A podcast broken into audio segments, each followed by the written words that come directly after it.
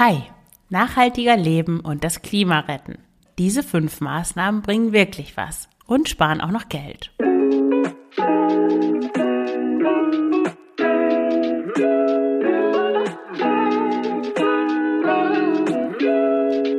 Herzlich willkommen zum Frugales Glück Podcast, dem Podcast über Minimalismus, Nachhaltigkeit und vegane Ernährung. Mit mir, Marion Schwenne. Hier erfährst du, wie du mit weniger besser leben kannst. Viel Spaß dabei! Herzlich willkommen zu dieser neuen Folge des Frugales Glück Podcasts. Es ist ja schon eine Weile her, dass ich die letzte Folge aufgenommen habe und heute das Thema Nachhaltigkeit. Was kannst du tun, um nachhaltiger zu leben? Und ja, der Titel sagt zwar das Klima retten, aber ja, ob dass der Einzelne die Einzelne retten kann, ob es überhaupt noch zu retten ist, dass er sich mal dahingestellt sein, das kann ich dir leider auch nicht sagen. Ich hoffe es natürlich. Aber ich denke, dass jeder was dazu beitragen kann und wenn du diesen Podcast hörst, dann stimmst du vielleicht dem schönen Spruch zu, dass du lieber Teil der Lösung bist als Teil des Problems.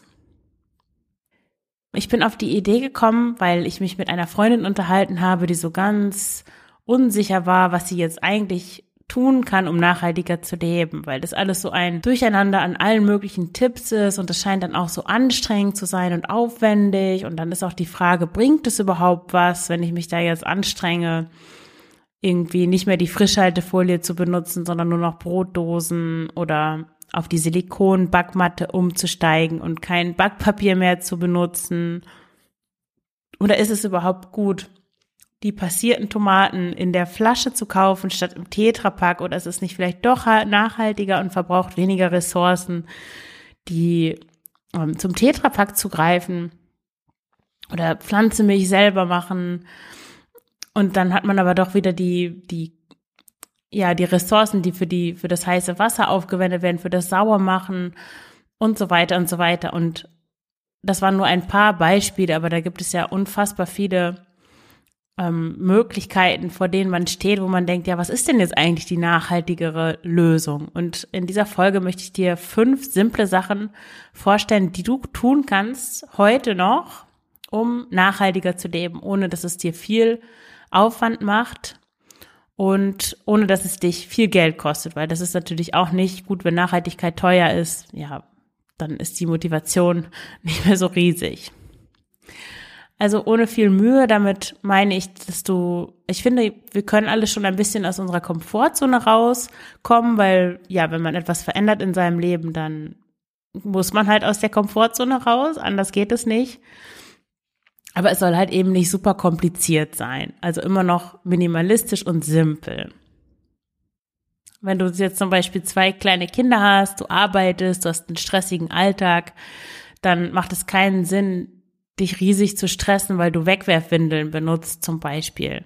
Wenn du es dann schaffst, dich gegen Billigfleisch in deinem Haushalt durchzusetzen, gegen deinen Mann zum Beispiel, jetzt ein ganz klassisches Beispiel, oder es schaffst, dass deine Familie von, ähm, von Kuhmilch auf Pflanzenmilch umsteigt, dann hast du schon riesig viel gewonnen. Und dann ist es auch nicht so schlimm, in Anführungszeichen, dass du die Wegwerfwindeln benutzt, statt dich damit Stoffwindeln herumzuplagen. Obwohl auch das sehr einfach sein kann. Da mache ich auch noch eine Folge darüber. Aber ja, also die fünf Dinge, die du tun kannst.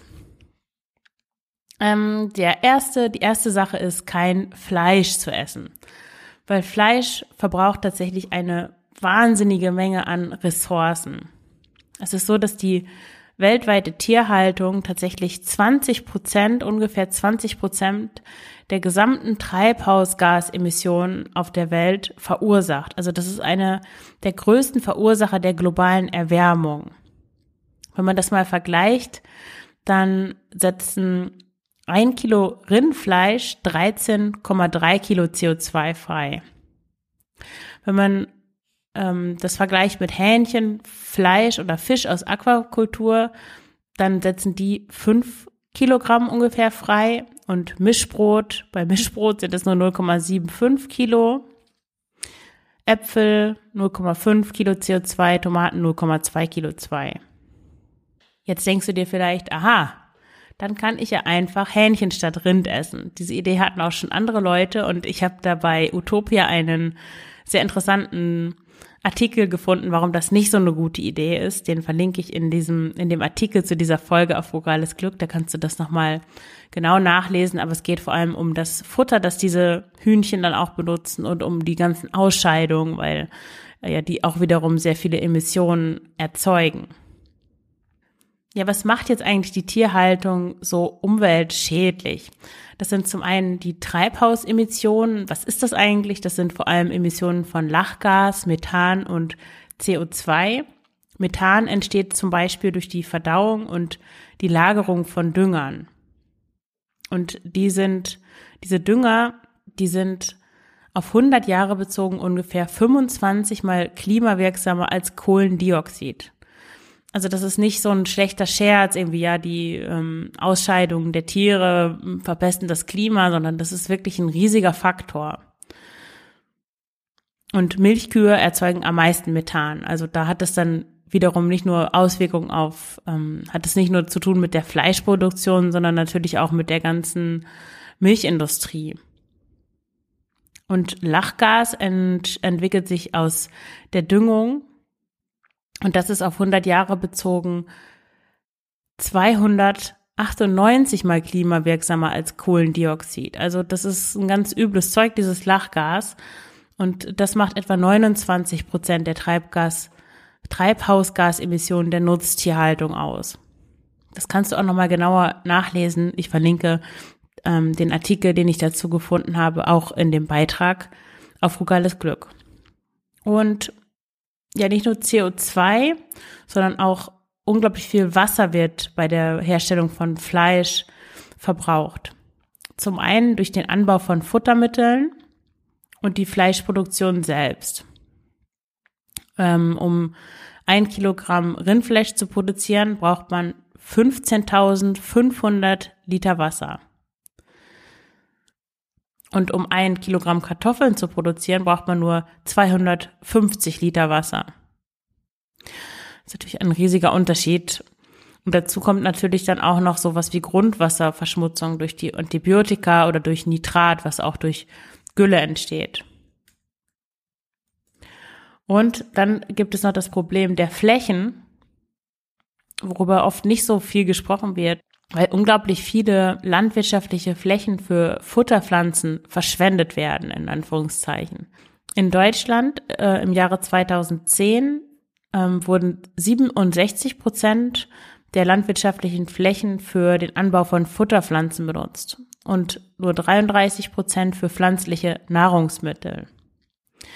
Und viele Länder in Europa, darunter auch Deutschland, können den Bedarf, den es an Futtermitteln gibt, also an, an dem Zeug, was man die, an die Tiere füttert, nicht im eigenen Land decken und deswegen importieren wir das aus dem Ausland, vor allem zum Beispiel Soja aus Südamerika.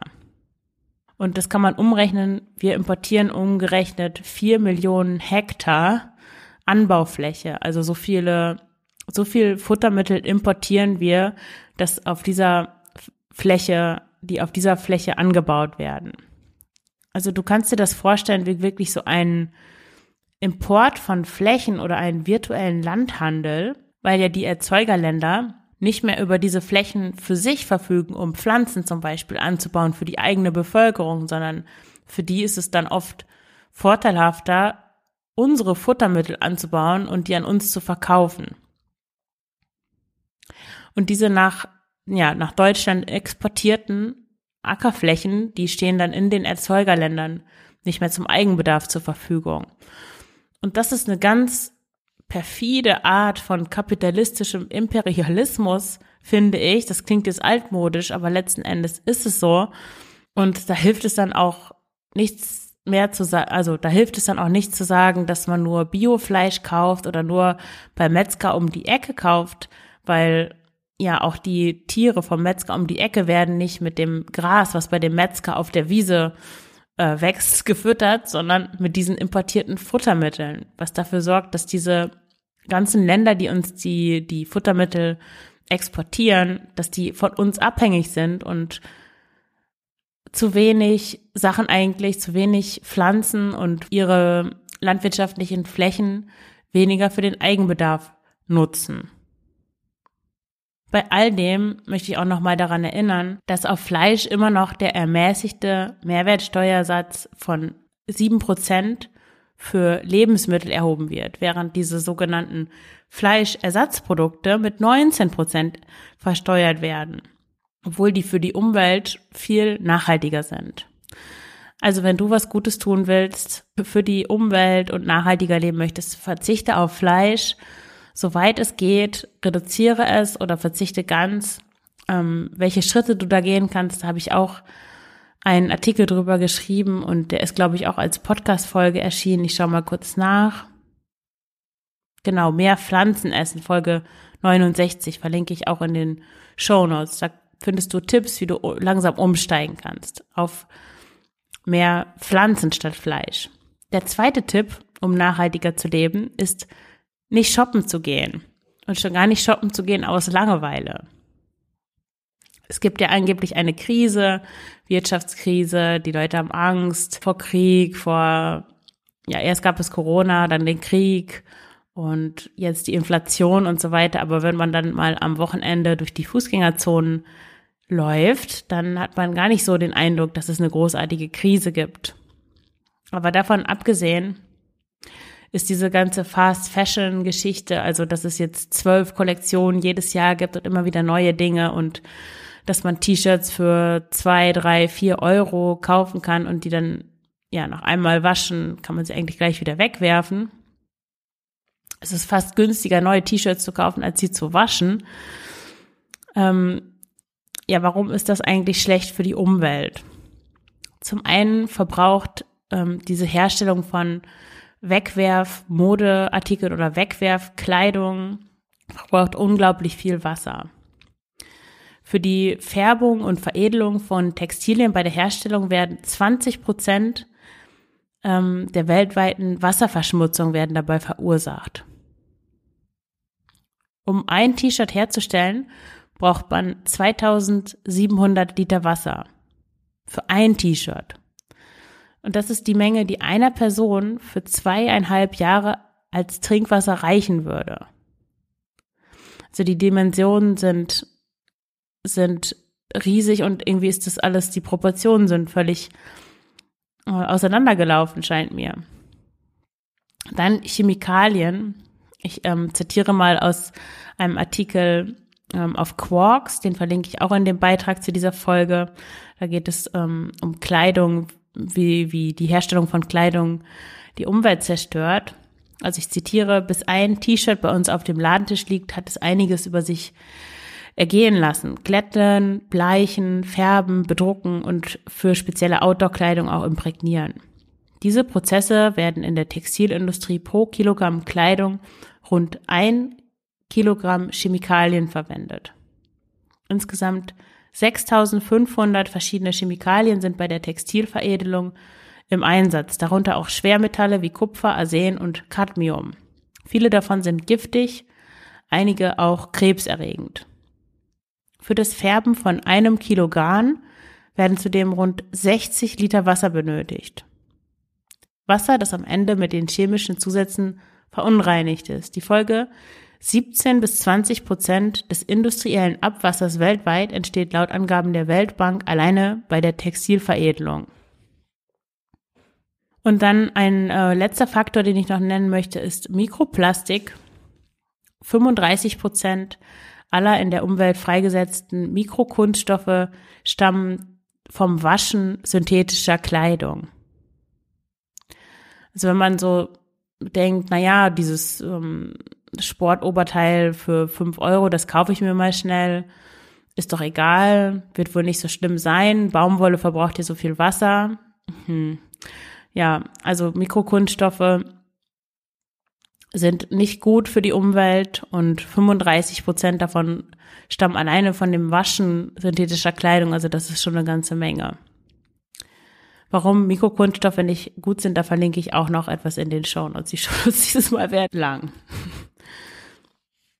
Ja, und für all das gibt es eine simple Lösung, nämlich die eine Kreislaufwirtschaft. Und da kannst du selber zu beitragen, indem du Kleidung gebraucht kaufst. in Secondhand-Läden oder online in Facebook-Gruppen, wo Kleidung getauscht wird oder verkauft wird, eBay Kleinanzeigen, äh, solche Apps wie Vinted oder es gibt noch äh, viele mehr. Vinted ist, glaube ich, der Marktführer.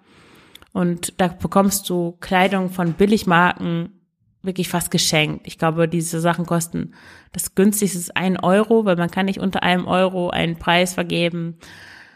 Aber ich habe neulich da auch, ich wollte mir so ein schickes Kleid kaufen und einen Rock und ich habe zwei Euro bezahlt. Der Versand, 2,80 Euro, war teurer als diese beiden Sachen. Und so günstig kriegt man es dann doch nicht bei den einschlägigen äh, Fast-Fashion-Ketten. Also wenn du da ein bisschen suchst und strategisch äh, gut guckst, dann bekommst du da diese Sachen auf jeden Fall sehr, sehr günstig, fast umsonst, wie gesagt. Und natürlich, wenn du jetzt keine Fast Fashion möchtest, sondern eher hochwertigere Marken, dann ja, natürlich sind die da auch günstiger. Ich würde sagen, so im Schnitt kommt auf den Zustand natürlich drauf an, aber so 30 bis 50 Prozent des Neupreises musst du dann nur bezahlen. Und ja, hochwertige Sachen halten in der Regel natürlich auch länger und da kannst du dann, wenn du so viel ausgibst, wie du neu im Laden für irgendwas bezahlen würdest, dann kaufst du es nur gebraucht in der hochwertigen Version, ist doch super. Und also für dich ist es super, für die Umwelt ist es super und ja, eine Win-Win-Situation. Der nächste Punkt, um nachhaltiger zu leben, ist nicht überall mit dem Auto hinfahren. Das ist gut für dich, weil du dich mehr bewegst und du hast da mehr Energie. Das ist gut für deinen Geldbeutel, weil Fahrradfahren kostet kein Benzin, du musst keine Parkgebühren bezahlen. Es ist auch gut für deine, dein Nervenkostüm, weil du keinen Parkplatz suchen musst, außer du wohnst in Münster vielleicht mit dem Fahrrad, äh, weil du dich nicht darum sorgen musst, dass irgendjemand einen Kratzer in ein Auto fährt und äh, wann der nächste TÜV ansteht und so weiter. Und es ist auch gut für die Umwelt, weil wenn du zu Fuß gehst oder mit dem Fahrrad fährst, stößt du keinen CO2 aus oder wenn du öffentliche Verkehrsmittel benutzt, dann stößt du viel weniger CO2 aus. Ich habe mal geschaut, es gibt ja diese äh, Vorschläge, wie viel jeder, jede von uns an CO2 maximal pro Jahr ausgeben sollte, damit wir halt nur eine Erde verbrauchen und nicht äh, die zweieinhalb oder ich weiß nicht, wie viele es im Moment sind. Und das sind zwei Tonnen CO2 pro Person pro Jahr.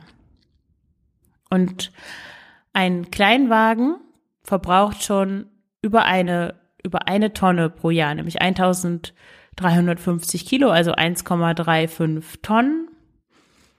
Ein Mittelklassewagen ungefähr 1,4 und große SUVs verbrauchen eben knapp schon mal eine, äh, knapp schon mal zwei Tonnen CO2. Also da darfst du da nichts anderes mehr machen, nicht mehr duschen, nichts mehr essen. Da ist dein Vorrat dann schon aufgebraucht, wenn du ein SUV fährst. Und das bezieht sich auf eine Fahrleistung von 15.000 Kilometer pro Jahr. Da dachte ich erst, hm, das rechne ich mal aus. Wie viel ist das pro Tag? Und pro Tag sind das dann 40 Kilometer. Ich dachte, das ist aber ganz schön viel. Dann habe ich nochmal ähm, separat nachgeschaut, wie viel Fahrzeuge, also wie viel so ein Auto im Schnitt in Deutschland fährt im Jahr. Und das sind tatsächlich im Schnitt 15.000 Kilometer. Also das ist schon ganz schön unglaublich, was die Leute so mit ihren Autos rumfahren. Also 40 Kilometer am Tag, wenn man dann bedenkt, dass es auch Tage gibt, wo man gar nicht mit dem Auto fährt vielleicht. Dann heißt das ja, dass man an einigen, also regelmäßig da 100, 100 Kilometer lang unterwegs ist. Ja, das hat mich echt überrascht. Also du tust der Umwelt auf jeden Fall was Gutes und wie gesagt dir auch, indem du das Auto einfach mal stehen lässt. Es ist ja auch was anderes, wenn du das jetzt unbedingt brauchst, um zur Arbeit zu kommen, aus welchen Gründen auch immer. Es ist ja was anderes, als wenn du trotzdem dann zum Einkaufen mit dem Auto fährst, auch wenn du einfach den Einkauf erledigen könntest, indem du zweimal mit dem Fahrrad dahin fährst. Oder weniger kaufst, weil du nicht den riesen, riesen Vorrat äh, brauchst, und nur einmal in der Woche dahin fährst. Oder wie auch immer. Also da kann man ja auch manchmal ein bisschen erfindungsreich sein. Ich habe noch nie ein Auto besessen und ich bin immer klargekommen. Ja, natürlich, ich habe nicht für eine Großfamilie eingekauft. Aber okay, das mit dem Auto, das ist vielleicht noch, ähm, ich glaube, da ist noch genug Stoff für eine eigene Folge. Ich mache erstmal weiter mit den Tipps, um nachhaltiger zu leben. Und der vierte Tipp ist, ja genau, da geht es um Plastik. Solltest du jetzt darüber nachdenken, sowas kaufe ich in Plastikverpackungen, die eingeschweißte Biogurke oder die konventionelle Gurke ohne Plastik und ich würde vorschlagen an dieser Stelle, fokussiere dich vielleicht auf eine Sache oder nein, eigentlich auf zwei, die ich dir vorschlagen möchte. Nämlich zum einen trink Wasser aus dem Hahn und schlepp nicht diese ganzen Plastikflaschen an. Und die zweite Sache, lass den Weichspüler weg. Das empfiehlt auch das Umweltbundesamt, ähm, weil der Weich, ja, wenn man auf Weichspüler verzichtet, dann gelangen viel weniger Chemikalien in die Umwelt. Und ja, da findest du auch den ähm, Link dazu in den in dem Beitrag äh, auf Frugales Glück. Und wenn du auf Weichspüler, also wenn du den weglässt und du möchtest, dass die Wäsche ein bisschen weicher ist, kannst du einfach ein bisschen Essig ins Weichspülerfach tun. Natürlich wird die Wäsche dann nicht nach Rosen duften wie bisher. Allerdings auch nicht nach Essig, das verspreche ich.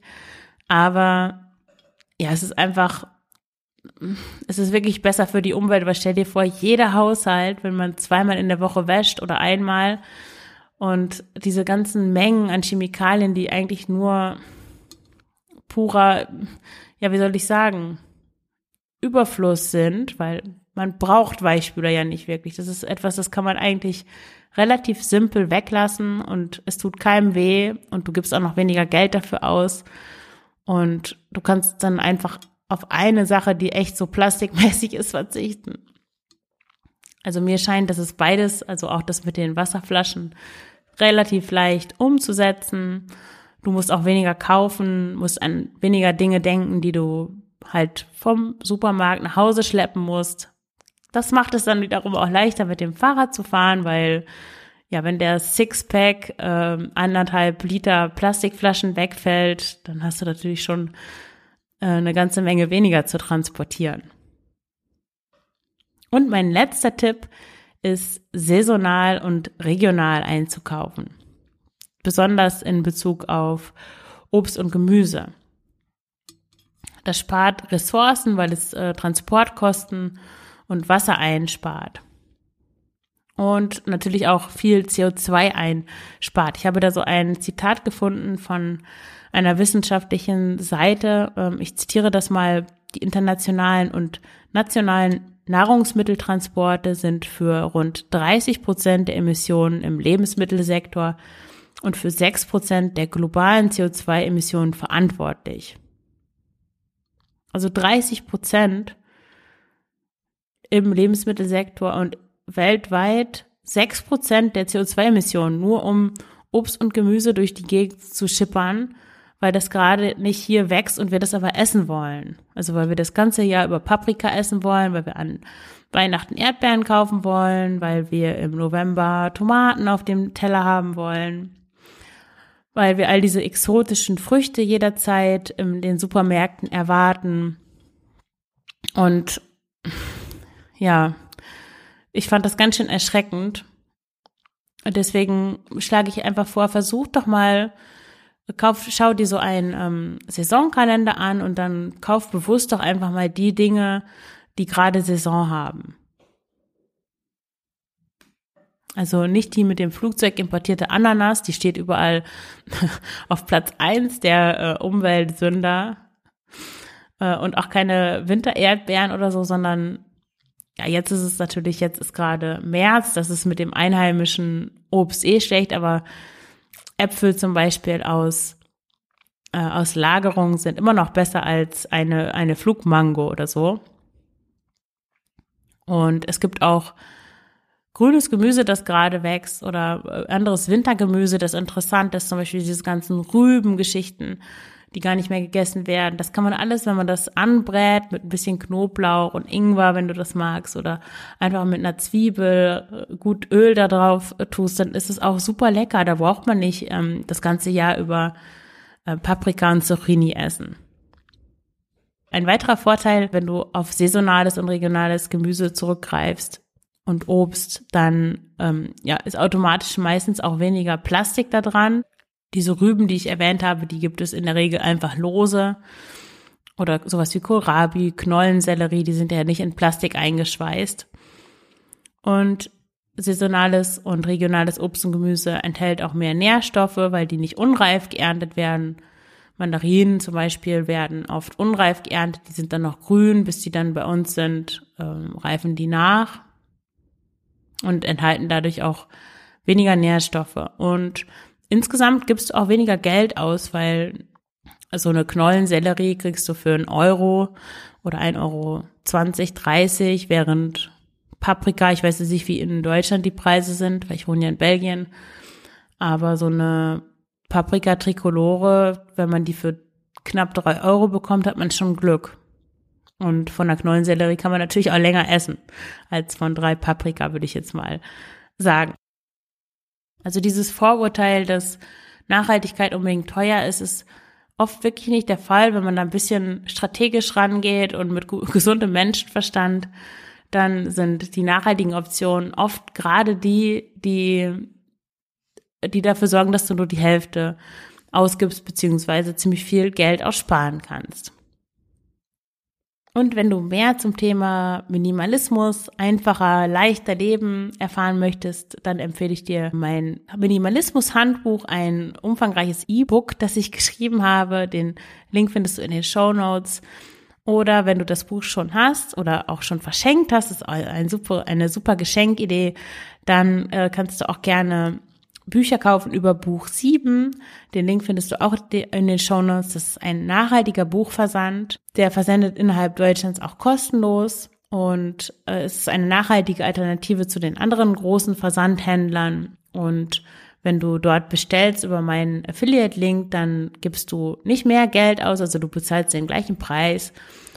Sie entstehen keine Mehrkosten, aber du kannst mich und den Fugales Glück Podcast damit unterstützen. Ja, dann danke ich dir fürs Zuhören. Alles Gute, deine Marion.